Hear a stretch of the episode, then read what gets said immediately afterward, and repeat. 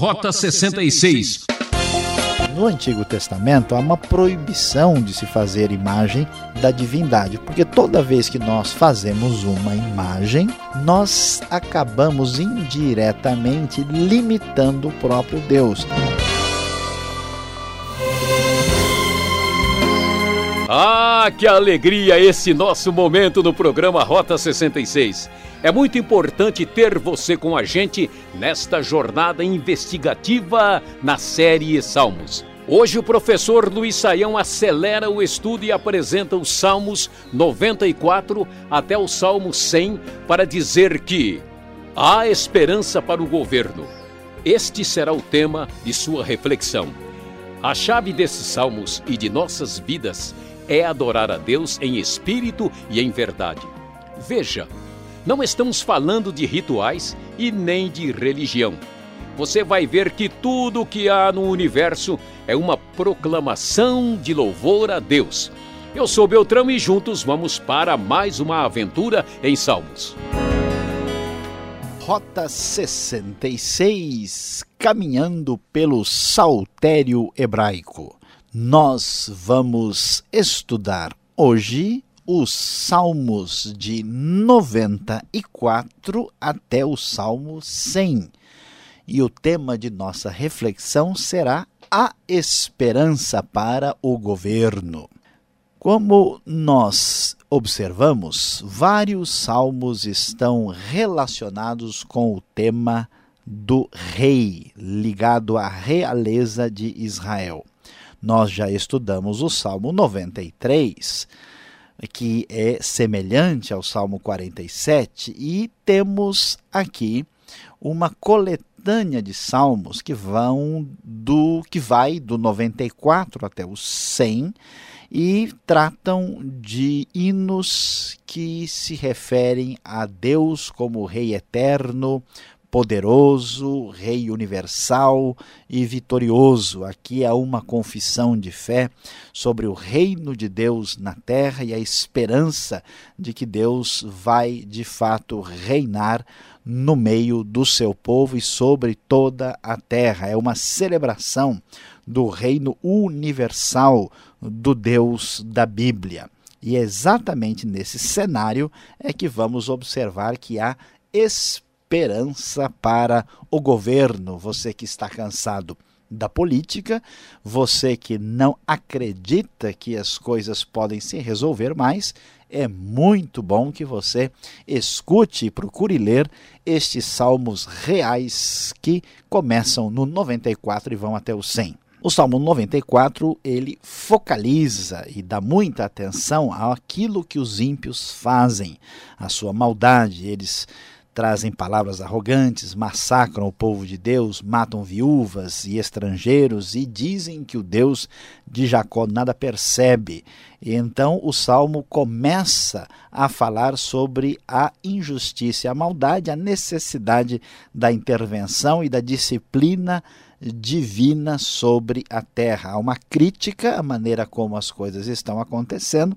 Versículo 20, por exemplo, diz: Poderá um trono corrupto estar em aliança contigo? Um trono que faz injustiças em nome da lei? Eles planejam contra a vida dos justos e condenam os inocentes à morte. Então, observe só como este salmo é muito realista e atual em relação a muitas coisas que acontecem no mundo de hoje. Salmo 95 nos convida a aclamar o Senhor, a rocha da nossa salvação, e de chegar à presença dele na festa que exatamente celebra Deus como sendo o grande rei. Ele é o grande Deus, o grande rei, acima de todos os deuses, diz o verso 3 na NVI. Ele tem o domínio completo sobre tudo, ele é o nosso Criador, vamos adorá-lo. E o conselho é: olha, não endureçam o coração, como aconteceu no deserto, em Meribá, em Massá, quando os antepassados israelitas puseram o Senhor à prova. Por quê? porque a maldade feita na sociedade e a resistência e a ingratidão contra Deus certamente receberão julgamento, porque ele é verdadeiramente o grande rei. O Salmo 96, nesse mesmo espírito de proclamação da grandiosidade divina, é uma convocação a que todos cantem ao Senhor, bendigam o seu nome, anunciem a sua glória entre as nações, porque o Senhor é grande digno de todo louvor, mais temível do que todos os deuses. Deus está acima dos reinados humanos e acima dos deuses falsos, porque os deuses das nações não passam de ídolos. E assim, então, o salmo prossegue e afirma a glória e a força e o poder do Senhor. Verso 10 diz: Digam entre as nações: o Senhor reina. Por isso, firme está o mundo e não se abalará. Ele julgará os povos com justiça. Não fique exageradamente preocupado, porque firme está o mundo. Deus mantém o controle de todas as coisas. E esse Deus extraordinário, o Deus que é o Rei, o Deus que é celebrado com a sua capacidade tremenda de reinar e de governar e de ter tudo debaixo da sua mão, na sua onipotência, observe bem, cantem diante do Senhor, porque ele vem, vem julgar a terra, julgará o mundo com justiça e os povos com fidelidade. Na mesma perspectiva, o Salmo 97 merece consideração quando diz: O Senhor reina, exulte a terra e alegrem-se as regiões costeiras distantes. E aqui o salmo enfatiza o poder de Deus de maneira extraordinária nas nuvens, na tempestade, o Deus que está acima dos deuses pagãos. Nuvens escuras e espessas o cercam, retidão e justiça são a base do seu trono. Fogo vai adiante dele e devora os adversários ao redor. Seus relâmpagos iluminam o mundo, a terra os vê e estremece. Por isso, como Deus reina, como Deus é poderoso, todos os que adoram imagens e se vangloriam de ídolos ficam decepcionados, prostram-se diante dele, do Deus verdadeiro, todos os deuses, porque só ele é o Deus que merece adoração, porque ele é o rei, ele tem o domínio e, portanto, a esperança para a justiça, a esperança para a política, a esperança para o governo, porque Deus é de fato quem tem as rédeas na mão. O texto ainda prossegue dizendo: Olha, vocês que estão em compromisso com Deus, odeiem o mal, porque Deus não tem nenhuma ligação uh, com aqueles que vivem na prática da maldade. E os salmos que prosseguem ainda têm lições especiais sobre a realeza divina. Salmo 98, tão especial.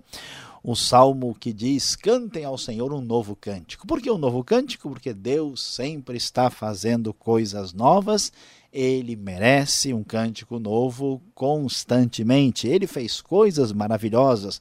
Não é somente o Deus que fez o mundo, não é só o Deus da criação, mas o Deus que sustenta o universo e permanece em sua ação, intervindo em nossa vida. Ele fez coisas maravilhosas, a sua mão direita e o seu braço santo lhe deram a vitória. Esse Deus merece ser louvado. Ofereçam música ao Senhor com a harpa, com a harpa e ao som de canções. E este reinado de Deus é um reinado universal. É um reinado que atinge todo mundo criado. Por isso, o salmista embeleza a sua poesia, ornamenta as suas palavras, dizendo: Olha só, ressoe o mar e tudo que nele existe, o mundo e os seus habitantes, batam palmas os rios e juntos cantem de alegria os montes, cantem diante do Senhor, porque ele vem julgar a terra, julgará o mundo com justiça e os povos com retidão. Certamente você já ficou desanimado em tantas circunstâncias quando você vê a justiça sendo traída, a equidade sendo deixada de lado, a injustiça triunfando. E nós, ao percebermos tais realidades, nos desanimamos e alguns até quase desistem de viver na prática da justiça. Mas não faça isso, não desanime, porque Deus mantém o governo sobre o mundo e toda injustiça será julgada e será devidamente tratada pelo próprio Deus. E assim, os salmos finais, o Salmo 99 e o Salmo 100, vão ainda celebrar esta justiça divina, esse poder e esta realeza na grande festa que comemora Deus como Rei. Como é que começa o Salmo 99? O Senhor reina. Todos devem repetir, sem dúvida: o Senhor reina. As nações tremem, as nações têm presidentes hoje, tiveram reis no passado, têm governantes, monarcas, mas na verdade, diante do Deus poderoso, elas tremem. O Senhor tem o seu trono sobre os querubins, abala-se a terra. Grande é o Senhor em Sião, ele é exaltado acima de todas as nações. Quem é o Deus verdadeiro? Verso 4, conforme a NVI revelará. Rei poderoso, amigo da justiça, estabeleceste a equidade e fizeste em Jacó o que é direito e justo. Este é o Deus verdadeiro, o Deus que provou o seu compromisso com a justiça, onde está a base para acreditar que ele reinará e que ele tem o governo sobre o mundo e a terra. O texto diz claramente que Moisés e Arão estavam entre os seus sacerdotes, Samuel entre os que invocavam seu nome, eles clamavam por, pelo Senhor e ele lhes respondia, falava-lhes da coluna de nuvem, eles obedeciam aos seus mandamentos e aos decretos que ele dava. Sim, este é o Deus que agiu no passado, o Deus poderoso, glorioso e santo, e é o Deus que merece confiança na expectativa do seu julgamento futuro. E para fechar essa série de salmos reais que comemoram o governo divino, o Salmo 100 aparece como um salmo de ação de graças, de manifestação de grande alegria. O salmo diz: Aclamem o Senhor todos os habitantes da terra, o que literalmente no hebraico quer dizer façam um barulho cheio de alegria para o Senhor. Prestem culto ao Senhor com alegria. Entrem na sua presença com cânticos alegres. Reconheçam que o Senhor é o nosso Deus. Ele nos fez e somos dele. Somos o seu povo e rebanho do seu pastoreio. Certamente você já teve a alegria e a satisfação de ter amizade ou parceria com alguém especial. Pois é, esse Deus poderoso, esse Deus que tem o governo em suas mãos, esse Deus que é o grande rei, veja só, nós somos o seu povo, rebanho do seu pastoreio, temos a parceria certa e perfeita, por isso podemos comemorar. Entrem por suas portas, portanto, com ações de graça, em seus atos com louvor. Deem-lhe graças e bendigam o seu nome. A festa já vai começar, porque nós estamos a comemorar a realeza, o poderio, o governo do Deus, que é o Senhor de toda a terra e é o nosso Deus. E ele termina dizendo: Pois o Senhor é bom, e o seu amor leal é eterno, e a sua fidelidade permanece por todas as gerações. Que maravilha, que extraordinário é confiar no Rei, que é bondoso e fiel para a nossa alegria e permanente comemoração.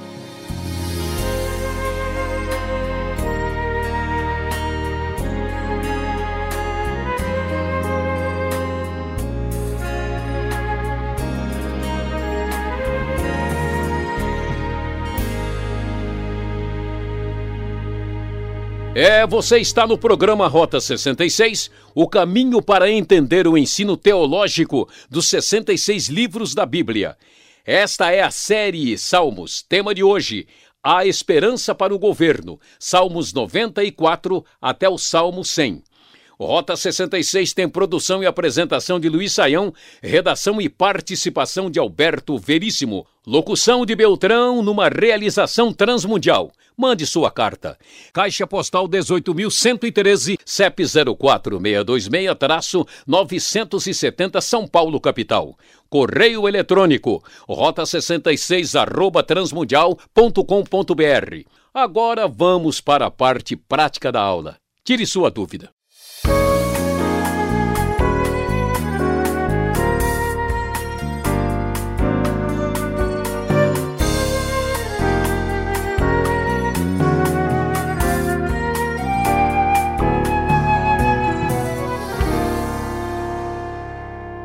Nossa aula hoje aqui no Rota 66, ela está demais. Demais até no números de salmos, do 94 até o Salmo 100. Professor Luiz Saião, para nós entendermos um pouquinho melhor, qual foi a ocasião da autoria desses salmos e, e por que eles eram assim, é, desta forma apresentados? Eles eram cantados quando? Como? Pois é, pastor Alberto, estes salmos, como nós já apresentamos no início, falavam sobre a realeza de Deus, numa espécie de festa especial dedicada à realeza divina, ao fato de Deus ser o rei de toda a terra. Ah, estes salmos tudo indica que foram escritos no período antes do exílio ah, e no período da monarquia. Claro, aparentemente não foi assim no auge, foi um pouco depois, porque alguns salmos ali, especialmente 94, sugerem problemas aí mais sérios na monarquia que não parecem refletir o período do início. Ah, se imagina que é gente ligada ao templo que escreveu a letra dos salmos, porque veja que a maioria deles aí não tem nenhuma informação muito clara. O Salmo 100 fala salmo para ação de graças, o 99 não tem nada, 97, 96, só o Salmo de número 98 tem salmo, não há informação específica de autoria. Por isso que se imagina que é, gente que trabalhava no templo, que fazia parte talvez dos próprios levitas, foram ah, aí os autores desses salmos que são absolutamente anônimos aí. Eles eram então cantados neste contexto de celebração da realeza divina diante da realidade de que havia governantes em todo o mundo, mas só Deus de fato reina. Tá certo. Agora o Salmo 95, lá no verso 8, menciona os nomes de Massá e Meribá. Eu já vi esses nomes lá no começo da Bíblia, lá para trás.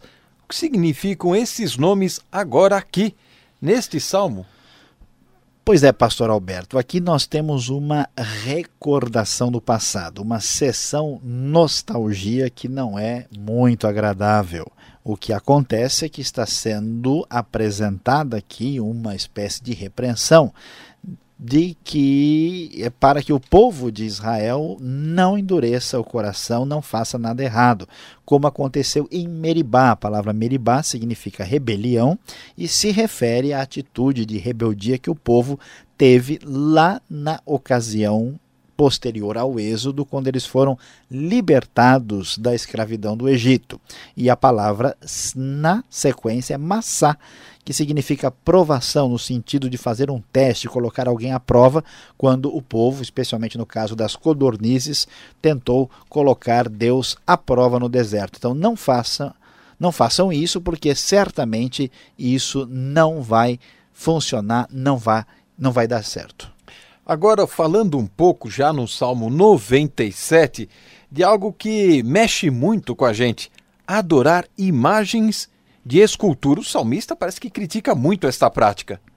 Parece que é, a, as coisas naquela época não mudam muito. Veja só, a minha versão fala assim: confundidos todos os que servem a imagens de escultura. Como vem a ser isso? Pois é, pastor Alberto, vamos lá desde o começo para não ah, criarmos nenhuma confusão aqui. Na verdade, a, a expressão não fiquem, que fiquem confundidos os que adoram imagens, ela não é uma tradução adequada. A NVI corretamente traz a tradução que aqueles que adoram imagens vão ficar decepcionados. Ficam decepcionados todos os que adoram imagens. É a tradução precisa e correta, mais adequada para o termo hebraico que aparece aqui. Agora, veja bem, o primeiro problema de adorar imagens, como esses deuses não são deuses de verdade, a pessoa de fato vai acabar ficando frustrada e decepcionada.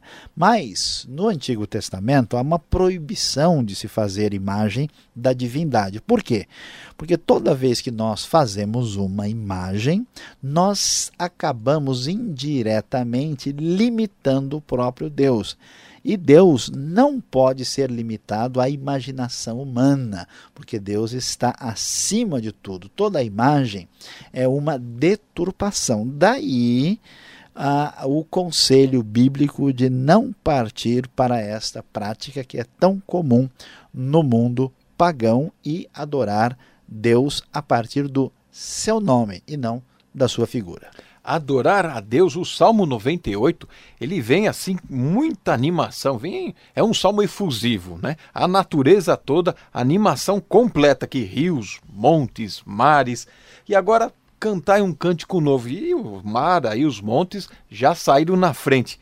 Como é que é essa animação da natureza aqui, louvando a Deus? Pois é, nós temos aqui né, um realmente em ritmo acelerado o bloco da natureza aí celebrando o reinado de Deus. A, a, o sentido, o significado disso, pastor Alberto, tem a ver com a realidade de que os elementos naturais, o rio, a montanha, o mar, eram todos venerados e adorados como fonte de fertilidade, como fonte de vida, tendo por trás deles alguma coisa que os animava, uma divindade, que era a ideia do paganismo. Aqui nós vemos que estas coisas, na verdade, são criadas por Deus e subordinadas ao próprio Deus. E de maneira poética, é claro que o rio não vai bater palma literalmente, não se pode entender o texto bíblico de maneira errada. De maneira poética, toda a natureza que é incorretamente venerada e adorada faz parte de uma grande celebração que reconhece o próprio Deus como Senhor e Rei de toda a terra. Agora a última pergunta, e já vamos no Salmo 99, perguntando sobre os querubins. Quem são eles? Será que existe alguma hierarquia celestial aqui? Pois é, pastor Alberto, nós já falamos sobre os anjos e agora nós temos os querubins que aparecem aqui. De fato, existe uma hierarquia celestial, existe uma organização entre as hostes angelicais e nós não temos como entrar em detalhes muito claros a respeito disso. Mas nós sabemos que os querubins são uma ordem angelical e que estão relacionadas com a ideia de guardar. Aparentemente, pelos textos bíblicos que falam sobre eles, eles são guardiães da santidade de Deus. Eles, por exemplo, guardam o caminho para a árvore da vida lá em Gênesis, né? Também foram colocados ali ah, em cima da arca, né? E, e até a própria figura de Satanás há indicações claras de que ele também estava entre os próprios querubins a partir de certos textos que nós vamos examinar posteriormente. Então, é verdade, são um tipo de anjo ah, ligado a essa situação de guardiões da santidade divina. Obrigado, Sael. Eu gosto muito do estudo quando tem o tema esperança. Você aí fique ligado, ainda não terminamos. Fique com a palavra do professor Saião.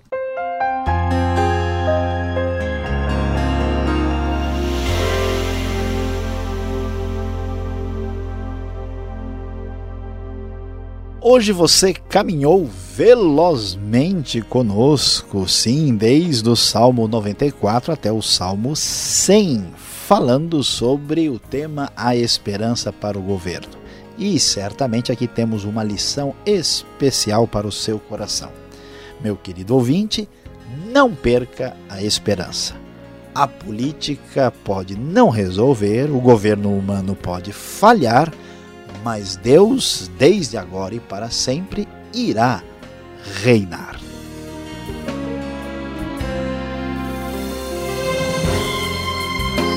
Ah, que pena! Nosso tempo está esgotado.